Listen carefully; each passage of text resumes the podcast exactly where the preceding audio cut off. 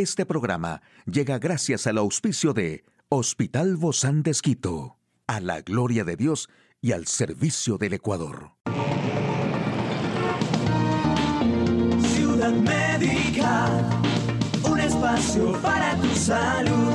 Hola, ¿qué tal? Qué gusto poder acompañarte. Yo soy Ofelia Díaz de Simbaña en este mundo tan apasionante de la salud. Estas son unas ventajas cuando comes jengibre todos los días durante un mes. Recuerda que el jengibre es antiinflamatorio. La inflamación en el cuerpo se reduce más rápido. Esto se debe al efecto antiinflamatorio del jengibre. Además también desaparecen las náuseas. A menudo tienes náuseas por la mañana. Bueno, apostemos que comer jengibre todos los días te va a ayudar, porque el comer jengibre diariamente hace que las náuseas desaparezcan pronto.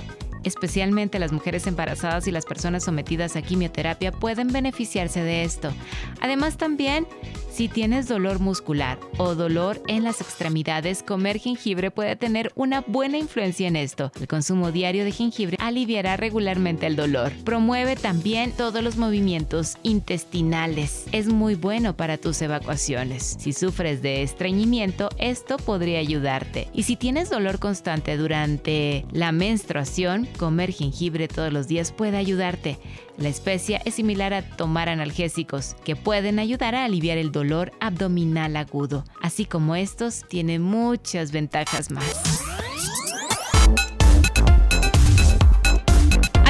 De la información más actual en el campo de la salud. La salud mental es uno de los problemas más importantes al que se enfrentan las personas con VIH.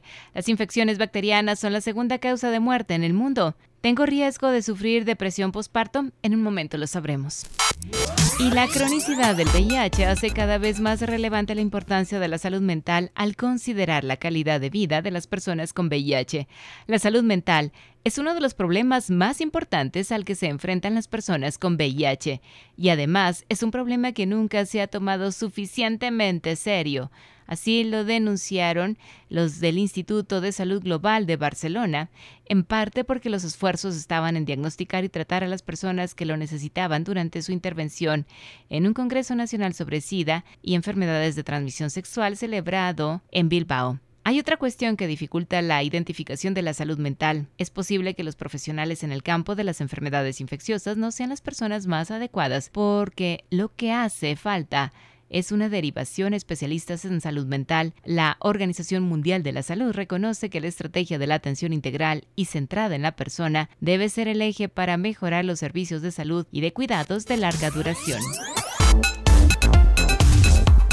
informe revela por primera vez toda la magnitud del desafío mundial para la salud pública que suponen las infecciones bacterianas. Estas infecciones representan una de cada ocho de todas las muertes en 2019, según un estudio publicado en la revista The Lancet, que analizó las muertes por 33 patógenos bacterianos comunes y 11 tipos de infección en 204 países y territorios. Los patógenos se asociaron a 7,7 millones de muertes, el 13,6% del total mundial en 2019 el año anterior al despegue de la pandemia de COVID-19. Solo 5 de las 33 bacterias fueron responsables de la mitad de estas muertes. Los autores piden que se aumenten los fondos, incluidos los destinados a nuevas vacunas, para reducir el número de muertes y advierten también del uso injustificado de antibióticos. El lavado de manos es una de las medidas aconsejadas para prevenir la infección.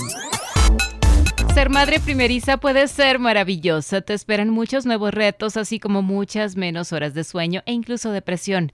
Es posible que a veces te sientas ansiosa y agotada. Lo que sientes no es inusual, así que respira hondo y cuida de ti misma. Eso también beneficiará a tu bebé. Sin embargo, si te preocupa especialmente que tu melancolía pueda ser un signo de algo más grave como la depresión posparto, acude a tu médico inmediatamente. El médico puede pedir que rellenes un cuestionario para ver si muestras signos de depresión. Si tienes síntomas, el médico puede discutir el mejor curso de acción. Puedes buscar ayuda a través de una terapia de grupo, asesoramiento o medicamentos antidepresivos. El médico puede aconsejarte que pruebes una serie de tratamientos. Cuando llegue tu bebé, busca la ayuda de familiares y amigos que te apoyen para mantenerte descansada, sigue una dieta sana, haz siestas frecuentes y haz ejercicio.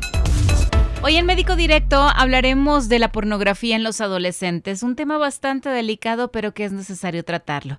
¿Quiere saber usted más de este tema? Lo invito a que nos acompañe. Una charla amigable con nuestro invitado.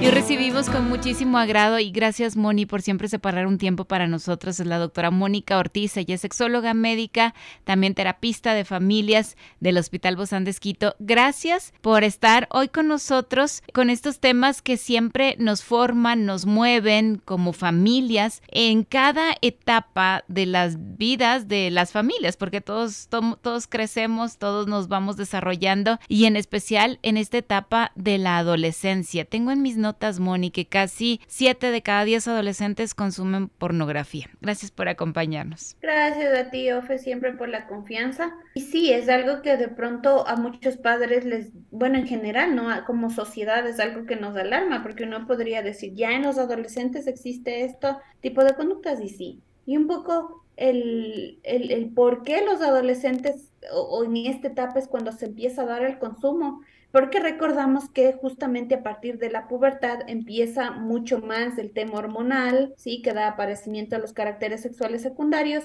pero también hace que con eso venga la atracción sexual, aumente el deseo sexual. Entonces, sumado a la etapa de la adolescencia mismo, donde ellos están buscando identidad, un poco la rebeldía, la separación hacia ciertas conductas con los padres que pueden estar ahí dañando la relación si no se manejan a tiempo, pero también la curiosidad sexual. Entonces, esto hace que muchos de los adolescentes estén buscando información, ¿sí? O sea, hay una necesidad, ¿sí? Y de alguna forma tratan de cubrirla. Entonces, ¿cómo la cubren? Puede ser a través de sus mismos pares o no, no necesariamente es que están buscando, sino uno, uno de sus compañeros puede decirle, mira, mira, esta imagen, o a veces ofre también ahora con el advenimiento del, del Internet, que ya no es algo que se escape, la mayoría de los adolescentes, por no decir todos, tienen acceso al Internet mediante dispositivos electrónicos, entonces esto hace que sean más vulnerables de encontrar este tipo de información, porque no necesariamente lo están buscando me explico, sino que a veces aparece como anuncios y demás, porque se ingresaron a otra página web y apareció. Entonces, sí, el acercamiento más o menos de algunas personas se da entre los 9 y los 11 años. Vale la pena que se que recalque aquí algo. Esto se da tanto en hombres como en mujeres. O sea, niñas y niños hoy en día están más expuestos al consumo de pornografía por supuesto que la, sobre todo la conducta adictiva es mucho más frecuente en los varones. Ahora, ¿por qué, ¿por qué se llega a dar esto, Moni? Hay una ausencia de padres, los niños no tienen nada que hacer, eh, se distraen fácilmente, les damos mucho tiempo el celular, les permitimos que mucho tiempo estén en las pantallas. ¿A qué se debe que los adolescentes, los chicos y chicas busquen la pornografía? ¿O se les aparece de repente en la computadora? Era lo que había mencionado anteriormente, si hay una necesidad con respecto a su sexualidad, pero pero también a veces no es que lo estén buscando, parece que es lo que acabas de decir, porque puede ser sumado a todo, todo lo que tú has dicho son características, ninguna es causa-efecto como, como tal. Entonces, dicho esto, es lo mismo que sucede con la prevención de cualquier tipo. Por ejemplo, en prevención del abuso sexual, sabemos que no es que, aunque haya mayores factores de riesgo, por ejemplo, en personas de menores recursos económicos, es algo que puede pasar a todo el mundo. El que una persona, el que un adolescente esté expuesto a la pornografía y que después desarrolle una conducta adictiva es algo que le puede pasar a cualquiera. Por eso la prevención tiene que ser para cualquiera. ¿Sí? Entonces, muchos de los padres se preguntarán entonces, ¿cómo yo prevengo que mis hijos terminen en una conducta adictiva o inclusive lo vean? ¿Sí? Es con educación sexual, obviamente. Entonces, uno cómo realiza, primera cosa, algo, una clave que tú dijiste, puede ser la desocupación, puede ser la falta de comunicación con los padres, por supuesto. Entonces, necesitamos nosotros como padres, primero, primero que nada, y no necesariamente en lo sexual, es abrir el canal de comunicación que ellos ante cualquier circunstancia sepan que cuando estén vulnerables o en cualquier motivo ellos pueden acudir a nosotros. Porque hay padres que, por ejemplo, obviamente va, va, va a haber mucha frustración, indignación, ira, por ejemplo, si están, si descubren un hijo o una hija mirando pornografía, pero nuestra reacción va a ser sumamente importante. Entonces, frente a esto, nosotros antes, fuera del tema de lo sexual o en todo lo integral que esto puede ser, necesitamos mostrarles confianza. Lo que pasa es que en muchas ocasiones las estructuras familiares en muchas maneras ocultan o evitan o son temas tabú debido al miedo, a la vergüenza que todo esto pueda generar. Entonces no es tan sencillo decir, bueno, hay que ser, hay que hablar o generar el tema con ellos. Yo creo que cualquier momento es importante, ¿no? no necesariamente nos vamos a sentar a hablar de la pornografía. Es que hemos hablado de la cotidianidad, aprovechar cualquier situación. Justamente yo ahora leí un artículo de un, bueno, habían hecho un experimento en, un colegio de, de, Argentina, donde la profesora les manda a partes, eh, extractos de canciones de artistas de reggaetón y demás, haga una representación con Barbies con muñecos. Entonces uno mira y parecen escenas acabas de, no sé, de una serie de crímenes, porque ves mujeres torturadas, mujeres cosificadas, y justamente esos son los efectos que hace la pornografía. Entonces uno necesita, off, en cada momento con una canción, con una situación, sentarnos con nuestros hijos, hablar del tema, decirles que, por ejemplo, qué hacer si es que se te escapa un pobado, o sea, puede salir una, una imagen de estas, necesitas en ese momento cerrarles, necesitamos hablar de por qué no es lo adecuado, la mejor fuente para que, no, para que ellos de esa curiosidad sexual la vayan a, buscar en la pornografía, porque obviamente aquí hablando de las consecuencias, distorsiona la sexualidad. ¿Qué es lo que hace? No es el mejor ejemplo, no es la mejor fuente, porque lo que busca la industria pornográfica es crear adictos, ¿sí? Gracias a este efecto que tiene la sexualidad en nuestro cerebro, que es altamente adictiva. Entonces, todo lo que ahí está sucediendo es falso. El cerebro de un adolescente no tiene la capacidad todavía, ¿sí? De poder discernir que esto no es la realidad. Inclusive distorsiona. Entonces, parte de los efectos que tiene, por supuesto, la pornografía es que eh, hace que generen ellos conductas mucho más violentas en su sexualidad, pero también en su diario vivir como ya lo dije, también cosifica sobre todo el tema a la mujer.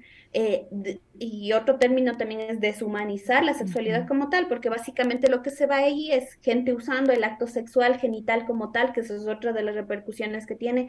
No hay cortejos, no hay intimidad emocional, menos compromiso fe y todo lo que sabemos que, que implica una sexualidad integral, todo eso se pierde.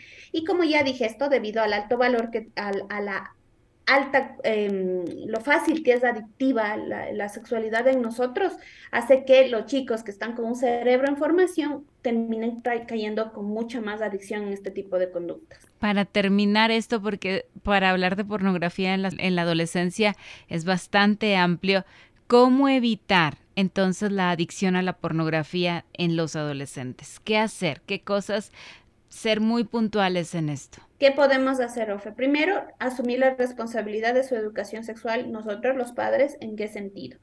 Por ejemplo, dispositivos eh, electrónicos no tienen que estar en la habitación de un adolescente y menos en la noche, ¿sí? Ellos tienen que saber que es una, los límites nos protegen y que nosotros llevamos los celulares, dispositivos electrónicos a que se carguen, por ejemplo, en la habitación de los adultos.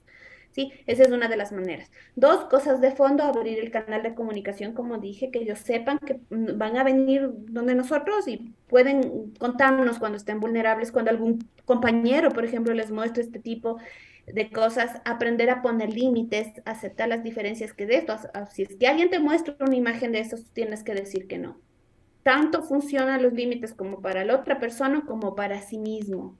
¿Me explico? Aprenderme a decirme a mí mismo que no Obviamente eh, ayuda muchísimo también el que ellos puedan canalizar y en el desarrollo social, que tengan espacios donde puedan canalizar bien el, tiempo libre, entonces el ejercicio físico, eh, cualquier tipo de arte, espacios donde ellos puedan, aparte del tema académico, desarrollar esta parte interpersonal también, y por supuesto ya de base la educación sexual que, ya que, es lo que hemos mencionado, ¿no? En la cotidianidad, pero también en estos espacios intencionales donde hablamos de temas específicos. ¿Qué trataste, por ejemplo, en el colegio? Eh, esta circunstancia que pasó con tal compañero, o simplemente, eh, mira, hoy escuché en la radio justamente sobre adolescencia y pornografía, entonces, ¿sabes tú qué es este término?